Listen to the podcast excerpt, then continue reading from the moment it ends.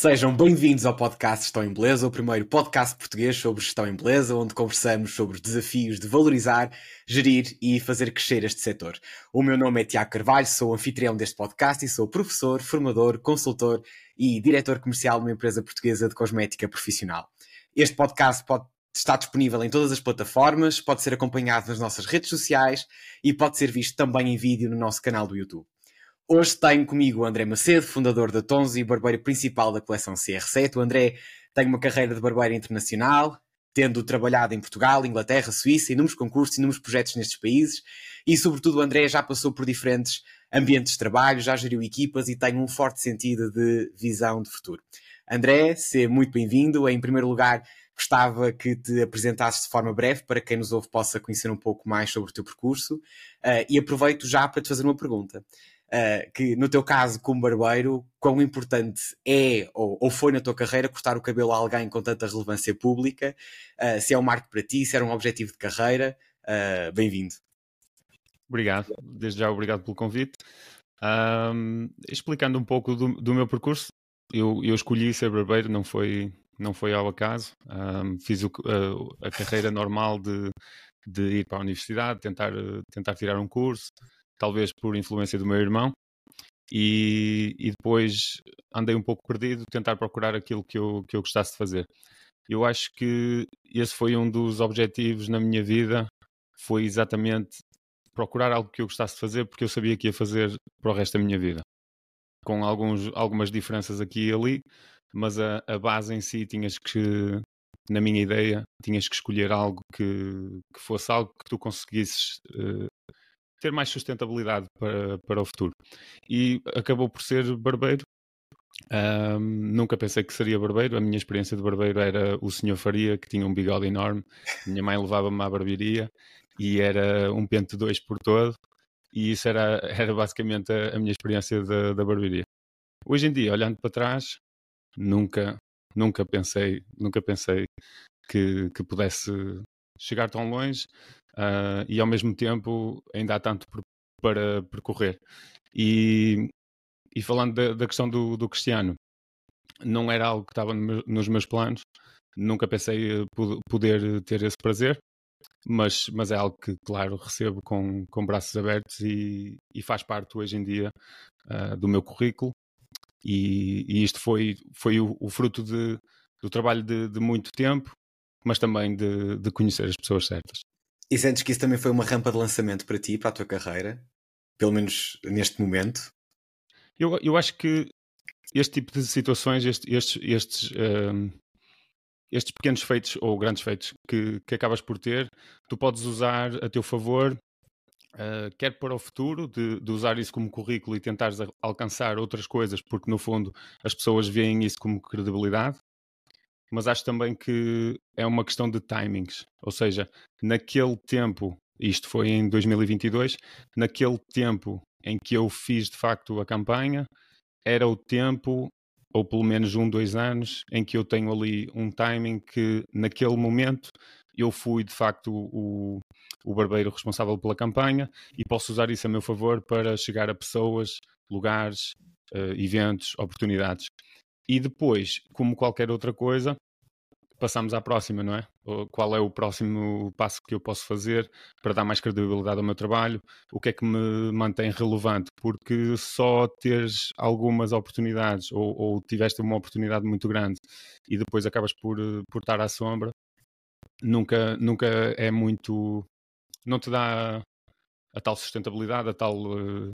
Uh, de tentar manter-te relevante, como eu, como eu estava a dizer. Tens, tens sempre que procurar algo mais. E foi isso que eu, foi isso que eu fiz. Tirei proveito daquilo que foi essa altura.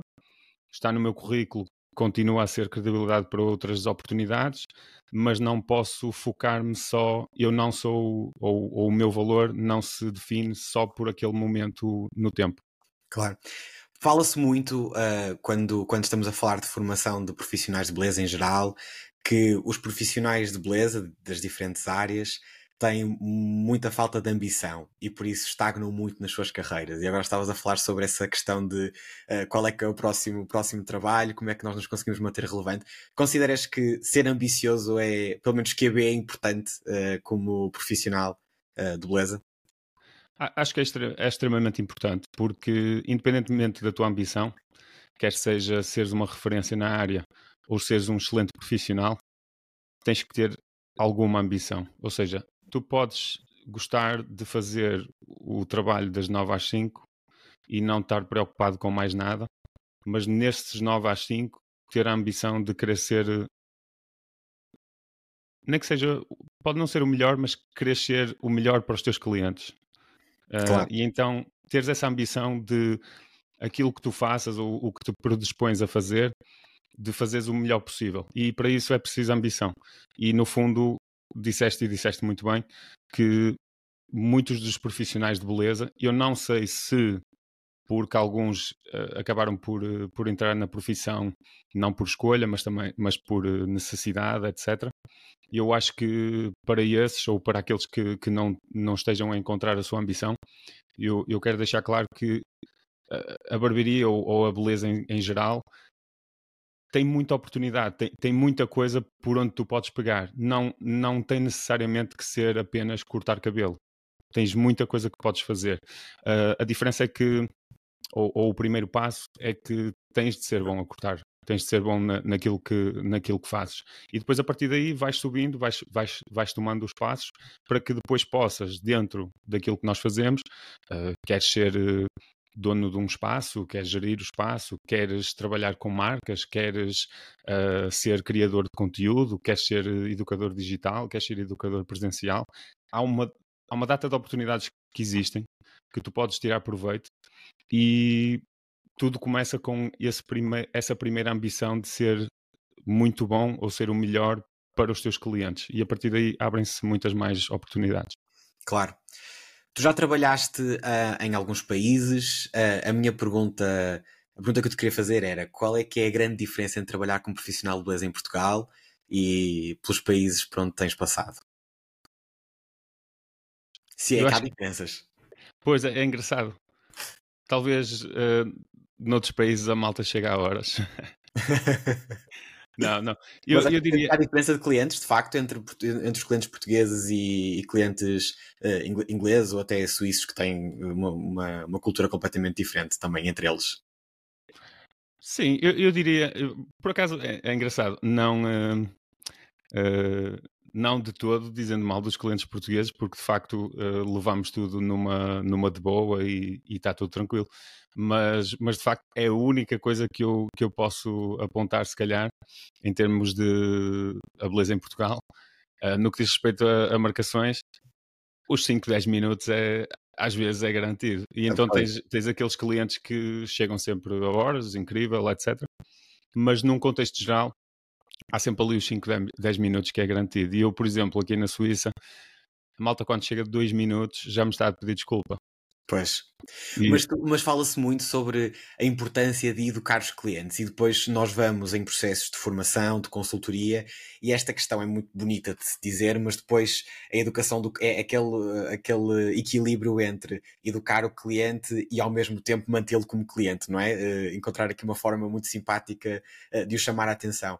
Tu achas que uh, os clientes portugueses necessitam de ser chamados à atenção? É possível educá-los? porque a verdade é que o horário digamos que é, uh, eu que sou extremamente picuinhas com, com os horários, eu acho que o horário é, digamos, uma, um, um, ponto de medida comum a toda a gente, ou seja, quando nós cumprimos os horários, nós também estamos de alguma forma a respeitar o tempo do outro, do profissional, do cliente, o que quer que seja.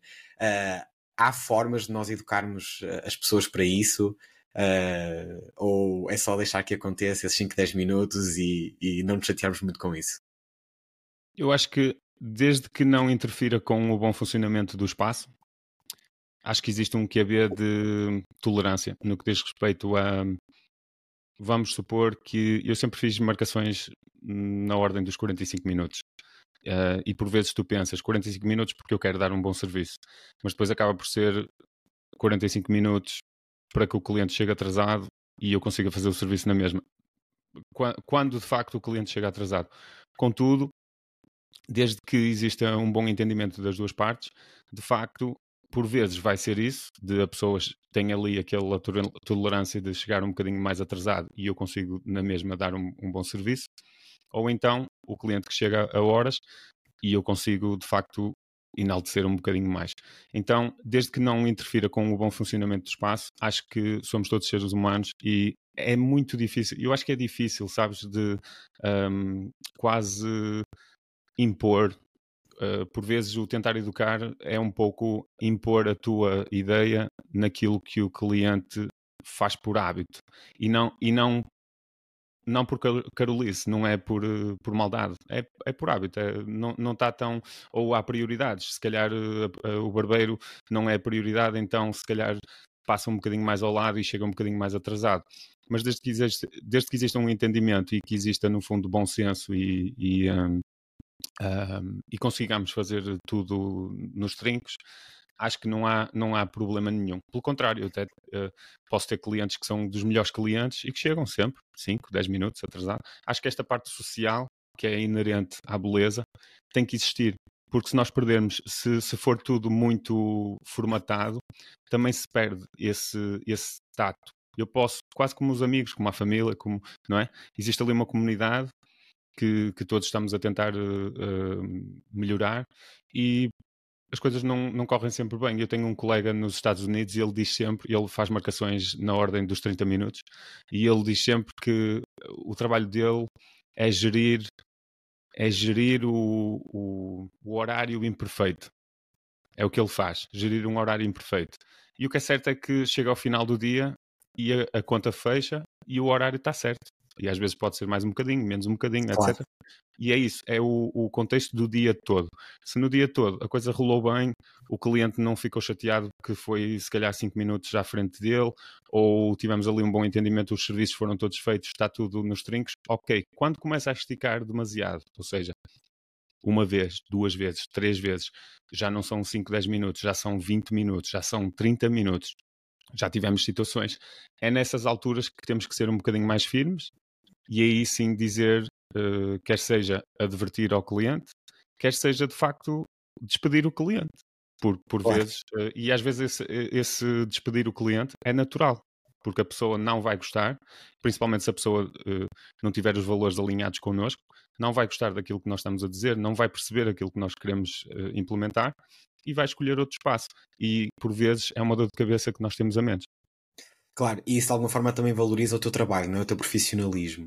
Um, a, propósito dessa questão da valorização da, da carreira, a valorização do teu trabalho, uh, muitas vezes os profissionais geralmente culpam os clientes e dizem que são os clientes que não os valorizam. Uh, e, e, depois uh, há uns profissionais assim mais gurus que dizem ah, tu é que te tens que valorizar primeiro e depois os clientes é que estão de valorizar. E depois temos aqueles profissionais que de facto se valorizam e não têm clientes, não é? Tu achas que uh, o problema são os, os, os, clientes que não te valorizam? És tu que não te valorizas? Quem nasceu primeiro? O ovo ou a galinha? Essa é difícil, sabes? Porque eu, eu creio que quando eu comecei, eu punha a culpa nos clientes. punha a culpa muito nos clientes. Opa, eu, o meu serviço é tão, o meu serviço é incrível. Eu não percebo porque é que o cliente, não é, não, não valoriza, não, uh, sei lá, uh, vamos pôr uma barba e eu ponho uma toalha quente e tipo, uh, no contexto do cliente, se calhar ele prefere pagar menos e não ter a toalha. Claro. Então, há ali um pouco, principalmente quando tu dás tudo à tua profissão e, e, tens, eh, no meu caso, como eu tinha dito, foi uma escolha, eu gosto mesmo daquilo que faço. Uh, tem uma, há uma parte emocional que é difícil dissociar. E eu acho que isso vem com experiência.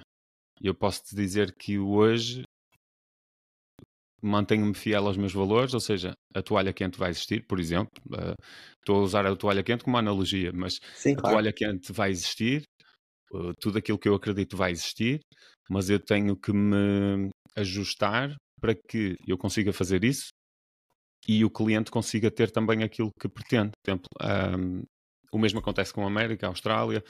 A moeda não é a mesma, mas os números são mais ou menos idênticos. Isto para, para que as pessoas em Portugal não pensem, mas eu não consigo cobrar esse valor em Portugal. Claro, mas são, uh, só tens que pensar no o valor que queres atingir em termos de preço e, e então ajustar ao cliente. O exemplo é, é, é simples. Uh, antes de mais, o meu valor subiu, subiu só pelo facto de mudar de Portugal para a Suíça. Isso é uma das coisas. Se não tiveres problemas em mudar, eu passei de, de 20 euros o meu corte de cabelo para 50 a cortar em, em, casa num estúdio privado. A minha casa é super industrial, tenho um estúdio uh, mais, mais privado. Ou seja, só o facto de mudar mudou logo o, o, preço que eu posso cobrar. E outra das coisas é a experiência levou-me hoje em dia a não perder os valores daquilo que eu acredito que é um bom serviço, mas também ajustar aquilo que o cliente define como valor no contexto geral daquilo que eu ofereço. Então, se eu, o meu objetivo, por exemplo, aqui é chegar aos 100, 100 por hora, que se é eu dividir esse... Aí na Suíça? É possível, é possível, muito possível. Eu digo-te já de antemão que 60, entre 65 e 75 é possível cobrar aqui. Okay. Sem problema. Eu, eu, eu cortava no centro, claro que público diferente, etc. Eu estou a falar de um público que, de um preço que eu consigo atingir vários tipos de público. Claro. Porque eu cortava no centro, um público mais elevado, e o corte eram 95 francos. Ok. 45 minutos. Estamos a falar de 125 por hora. À volta. Um, é possível. Então, qual é a diferença? Qual é o. Antigamente, quando eu comecei, eu se calhar poderia dizer: Ah, eu quero cobrar 100 pelo meu corte de cabelo. Eu quero cobrar 100. O cliente, claro, 100, 100 por corte de cabelo, não, não pode ser muito bom, mas eu não vou pagar 100. Claro que podes ter clientes para, mas no contexto geral, claro. se queres, se queres um, um negócio que, que, seja sustentável, que consigas atingir várias pessoas, muito dificilmente vais, vais conseguir vingar. Então, qual é o, o, o mindset? Então, se eu, se eu em vez de cortar, se eu pensar, se eu em vez de pensar no cabelo a 100, se eu pensar por hora. Então, 100 por hora. Se eu dividir esses 100 por hora, se a minha matemática tiver certa, 1,33 ou 1,50 e tal, whatever. Eu sei que, que eu já tinha feito as contas, 40 minutos do meu tempo, se eu quiser ganhar 100 por hora, são 67. Ou seja, claro. se eu cobrar 67 e oferecer 40 minutos do meu tempo, que eu acho que é execuível, que eu marco mais ou menos 45 minutos, uh, consegues. A lavar e tudo, consegues. 40 minutos do teu tempo. Eu consigo chegar ao valor que eu pretendo, que são os 100. Ou seja, no fundo, eu estou a cobrar 100 por cabelo, mas aquilo que eu demonstro ou, ou o pacote que eu ofereço ao cliente é diferente. É 67. Claro. E o cliente consegue, consegue pagar e consegue ver o valor e eu consigo também ser valorizado e sentir que estou a ser valorizado, porque por hora eu vou fazer 100.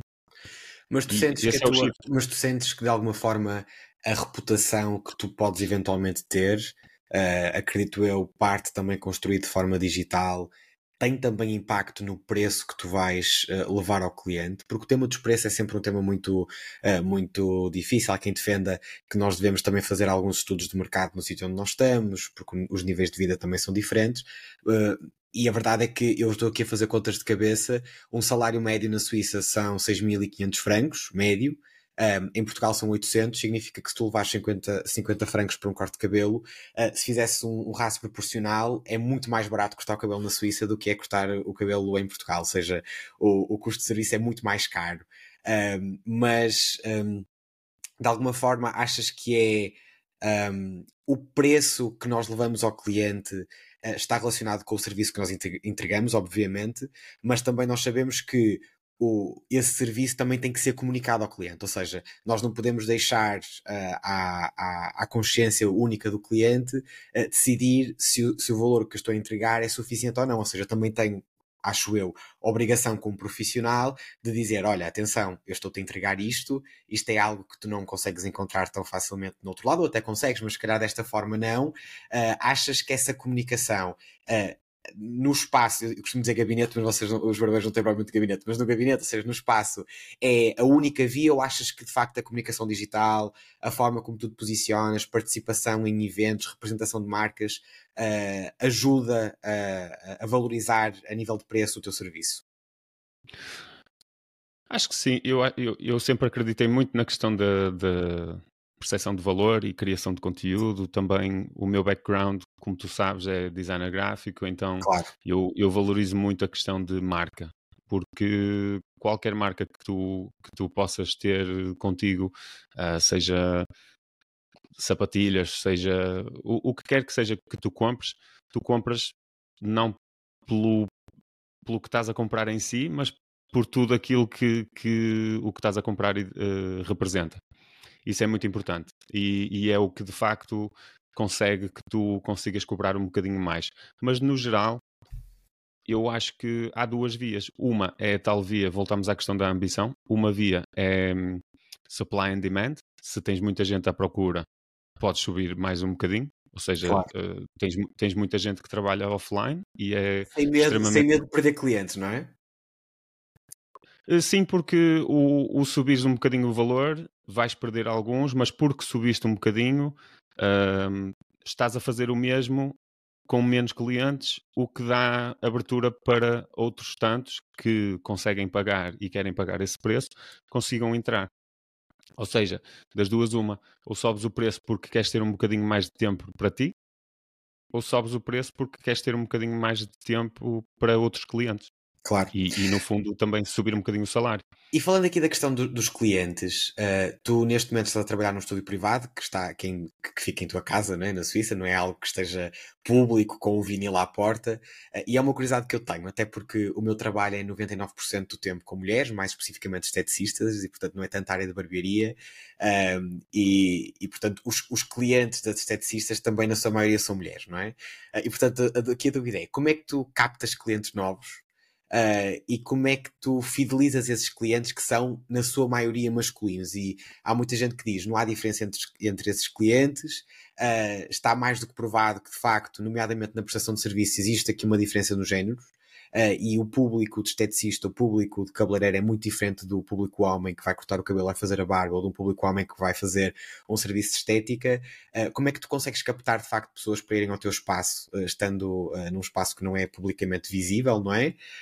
e como é que tu mantens essas marcações dessas pessoas? Pronto, houve um trabalho inicial de saber que para ter os meus pés na terra, trabalhar para alguém. E como deves calcular, não é, não é a melhor coisa do mundo quando, uh, quando fazes um, um, um percurso uh, profissional.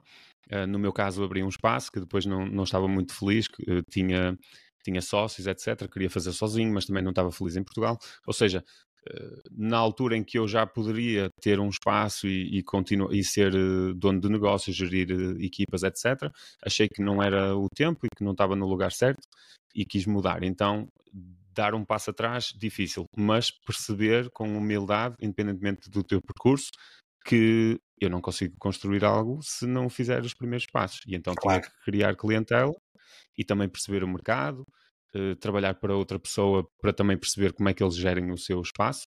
E foi exatamente isso que eu fiz. Eu dei, dei, dei a mim mesmo cerca de um ano, trabalhei um ano para alguém, quis tentar um público um bocadinho mais, mais acima, que pudesse pagar um bocadinho mais, também porque eu digo que 10 anos a fazer a mesma coisa, ou seja, 10 anos de experiência não é, não é o mesmo que 10 anos a fazer a mesma coisa. Claro. Ok? Eu vou, eu, eu vou repetir para. Sim, se não estás a repetir ficar... 10 anos o mesmo ano, não é? Exatamente. Por isso, eu, eu vou repetir que é para, para ficar bem assente. 10 anos a fazer a mesma coisa não é o mesmo de 10 anos de experiência.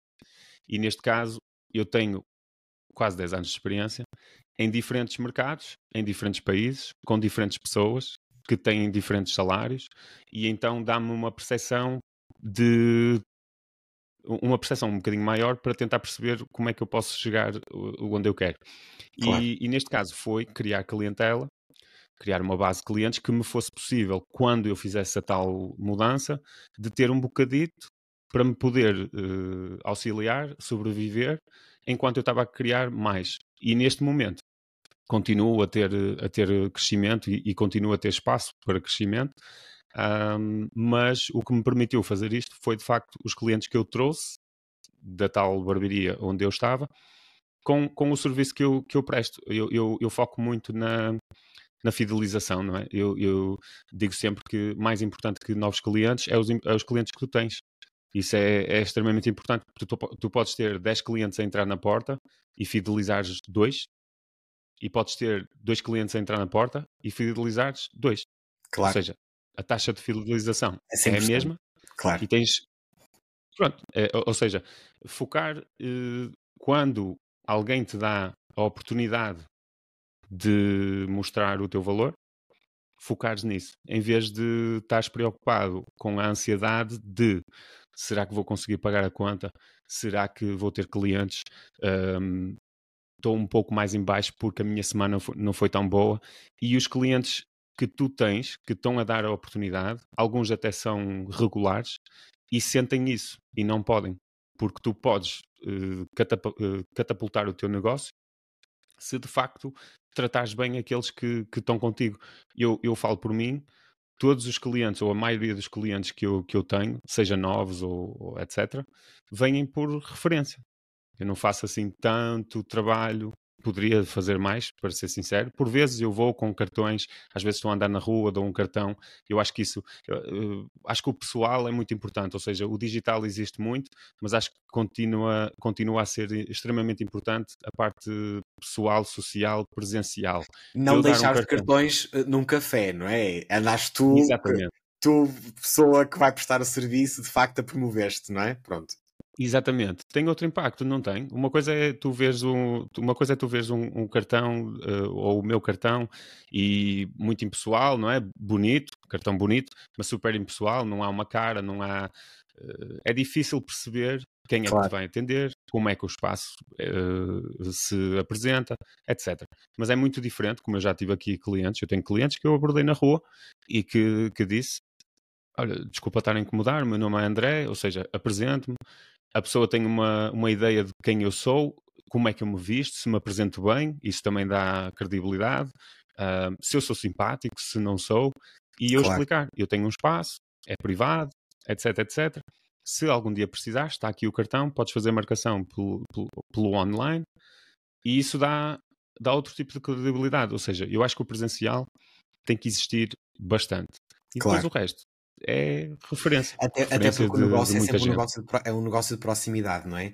E, e por acaso é uma, uh, tocaste aqui no ponto interessante que é, not, eu, eu, eu, vejo muito que nós temos uh, dois polos, ou tens um, um, polo das pessoas que dizem que são super old school e que digital nunca, redes sociais nunca, e portanto a minha presença digital é completamente irrelevante, o que não é verdade.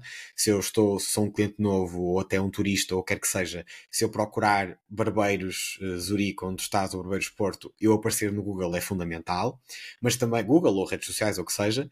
Uh, mas depois também tens o outro lado que é só o digital é que é bom para captar clientes, porque de facto é onde se gasta menos dinheiro uh, e existe o esforço de criar conteúdo, que não é assim uma coisa tão pouca, porque criar conteúdo demora muito tempo e requer uh, bastante capacidade, mas, uh, mas portanto só o digital é que funciona. E às vezes uma pessoa, eu, eu nem caio para um nem caio para outro, eu continuo a achar, e aqui até de um, de um exemplo pessoal, o meu primeiro barbeiro a sério, eu sempre cortei o cabelo em, em quando tinha cabelo, não é? Tinha uh, uh, cabeleireiras uh, e o meu primeiro barbeiro foi alguém que me abordou. Aliás, nem foi o barbeiro, foi a mãe do barbeiro. Eu estava na altura, já há alguns anos a caminho de, de acho que era da escola, a barbearia tinha acabado de abrir e, e, veio a mãe do barbeiro dizer assim: Olha, meu filho é barbeiro, não sei o quê, estudas aqui, olha, então tens que vir aqui fazer não sei. E a verdade é que este contacto pessoal Uh, podia haver eh, os melhores barbeiros ali naquela rua, podia ter tido a melhor publicidade, mas o facto de alguém me ter chamado a atenção uh, uh, com viva voz que aquilo existia foi o que me fez testar. Eu pensei assim: de facto, aqui atrás eu consigo rapidamente chegar aqui, consigo até fazer se calhar a barba semanalmente, porque não tenho que andar aqui com deslocações. E, e eu noto muito que a barbearia é um setor que ainda tem, nomeadamente esta nova barbearia, não é? Esta nova barbearia, não, não o senhor José que tem a barbearia corte igual para todos, mas uma barbearia mais, mais recente, uh, de facto aposta muito no contacto pessoal, uh, nesta criação do conceito masculino, desta energia masculina dentro dos, dentro dos espaços, mas a estética continua nestes dois polos, que é ou não, não tem redes sociais nenhumas, ou então tem redes sociais lindíssimas, uma presença digital muito forte, e depois o trabalho. Né? Pronto, aquela coisa. Às vezes também a expectativa que criam uh, é, é maior do que a realidade que entregam, e portanto depois ali há um gap, um gap de qualidade muito grande entre a expectativa uh, e a realidade. Uh, mas então tu sentes que de alguma forma a referenciação é importante para ti, na medida em que os clientes te, te referenciam, podias apostar mais numa procura nova de clientes, mas também sentes que pronto, estás um bocadinho confortável com a referenciação e portanto também não há essa necessidade tão grande de ir à procura de clientes. Uh, então eu aqui fazendo uma pergunta um bocadinho provocatória. Uh, se os clientes deixassem de referenciar por algum motivo, não é? Portanto, esta, uh, se deixasse de ter o boca a boca, que é nós, nós nos negócios de proximidade costumamos ter isto do uh, o boca a boca é muito importante para nós, ainda bem que é, mas se ele deixar de existir por algum motivo, que forma é que tu utilizarias para captar novos clientes? Esquecendo que a referenciação não é uma opção. Disseste uma coisa muito, muito boa, que é o confortável e eu sou humano como qualquer outra pessoa, claro. uh, independentemente de, de, parecer bem nas redes ou não, eu também tenho as minhas coisas, não é? Também sou preguiçoso e também, e também uh, me deixo estar, uh, me deixo estar tranquilo. Às vezes até me, às vezes até me, me surpreendo com os, os lugares que eu. Há, há, há, há alturas que o foco existe muito, e então continuas, e acho que no, no final das contas, como estava a dizer há pouco, se fechar a conta no final do mês ou no final do dia, está tudo bem. Ou seja, neste caso é consistência. Se te mantens consistente, não desistires, etc., as coisas vão decorrer, mesmo que um dia ou dois, uma semana, sejas preguiçoso, não há problema. Mas quando, quando tem que ser, o tem que ser tem, tem muita força.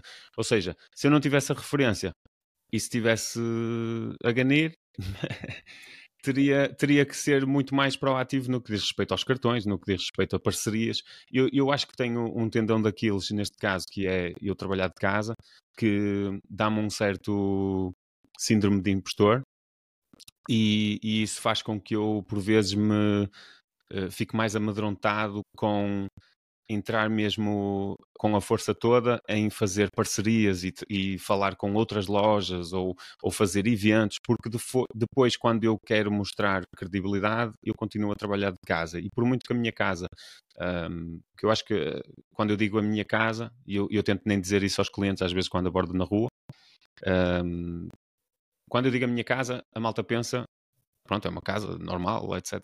Mas a minha casa é mesmo tipo New York Loft, ou seja, super industrial, open space. Aliás, tu já. Eu sei, eu já estive aí, eu já estive aí. É de facto uma, uma, casa, uma casa que não pronto. é uma casa, não é? É uma coisa. Então, é um estúdio pronto, onde tu vives, não é? Pronto, por acaso vives aí, mas isso podia ser tudo dentro de uma casa, não é?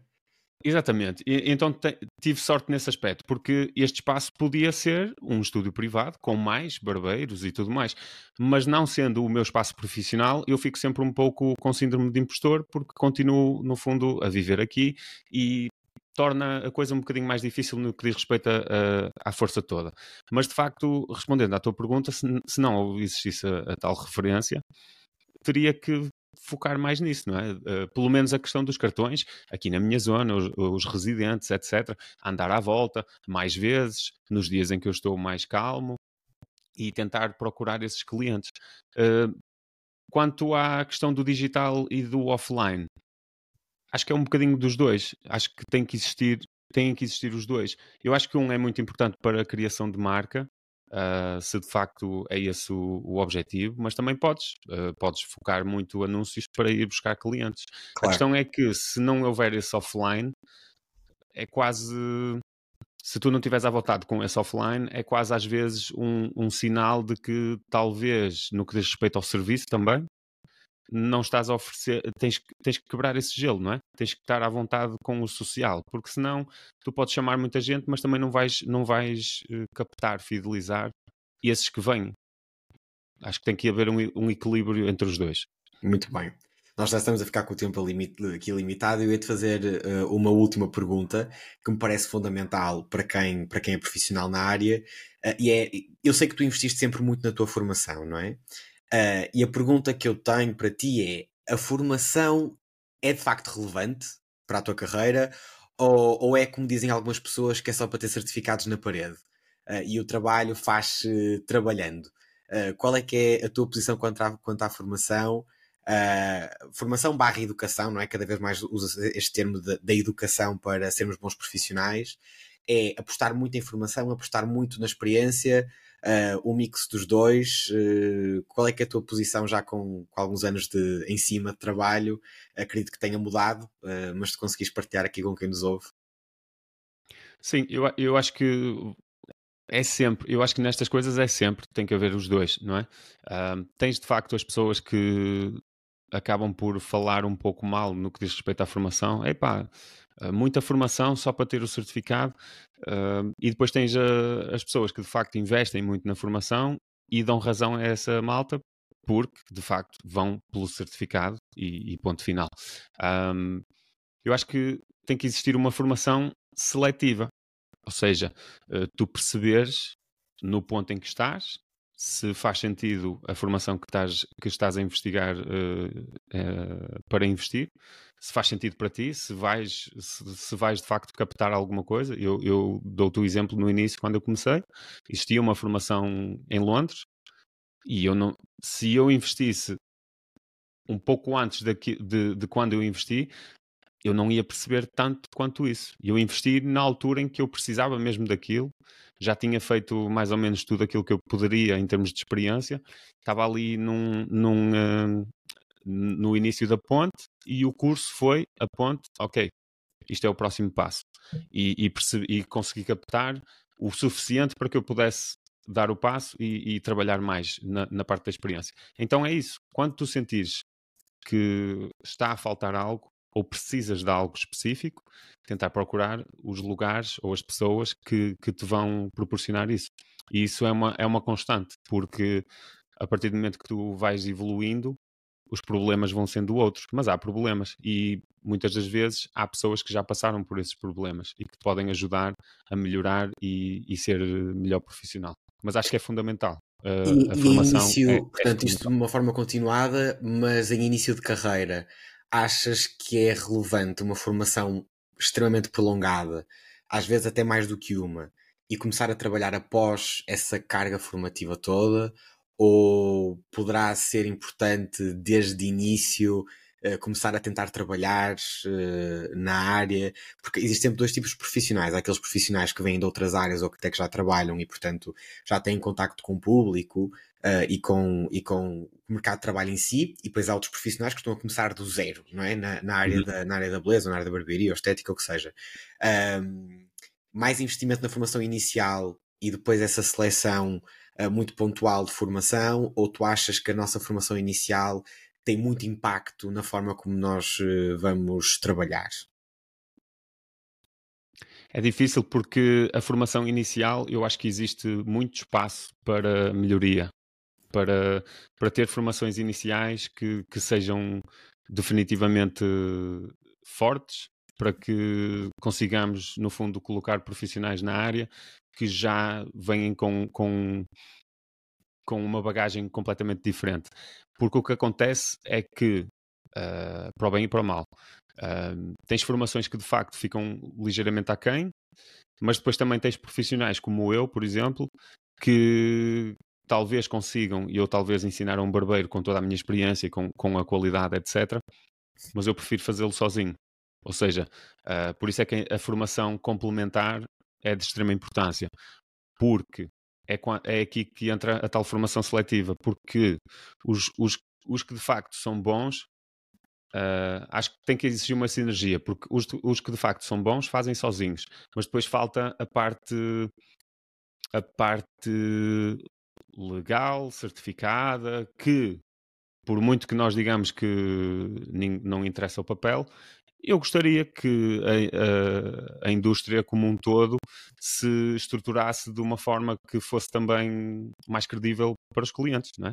Quando tu em uh, regras de conduta, quando falas nesse aspecto, claro que se calhar, uh, até para mim, posso ter, se houver uma inspeção a fundo, com, com todas as regras, com uma evolução da indústria, etc., e eu próprio vou ter que me adaptar, mas eu acho que, de certa forma, talvez exista mais credibilidade para a indústria como um todo.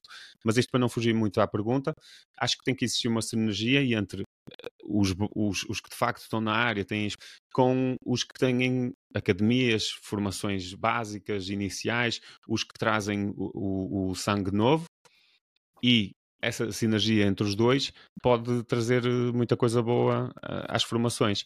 Contudo, eh, tal como quer seja no digital, no offline, na criação de conteúdo ou tudo o resto, universidade, etc., a teoria por si só não faz o profissional. Tu podes ter um, uma pessoa que, que estudou nas piores das, na pior das universidades e ter um, um currículo de sucesso, porque de facto, a par da formação, trabalhou muito, muita experiência. Claro. eu tenho um colega que dizia que se chegares a casa e só tens fome de comer, dificilmente vais chegar a algum lado.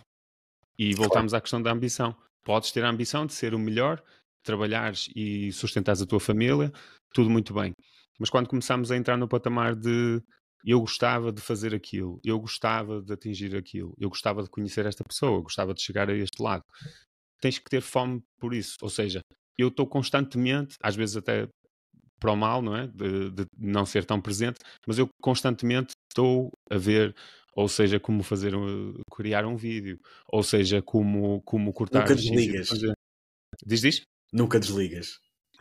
Pois é difícil, às vezes é difícil desligar, sabes? É, é muito difícil. Um, pronto, tem, as suas, tem os seus pontos positivos, é difícil desligar. Não diria que toda a gente tem que ser assim, de todo, mas existe ali um equilíbrio. Uh, bloqueia tempo da tua semana, tira, por exemplo, a criação de conteúdo é uma coisa que é, que é fundamental e que eu digo muitas vezes às pessoas. Antigamente eu criava conteúdo com os meus clientes. Hoje em dia eu reconheço que os clientes pagam pelo serviço e não para eu dar mais força às minhas redes sociais. Então, tudo o que eu faço de redes sociais, vídeos, etc., ou é depois do trabalho ou é nas minhas folgas.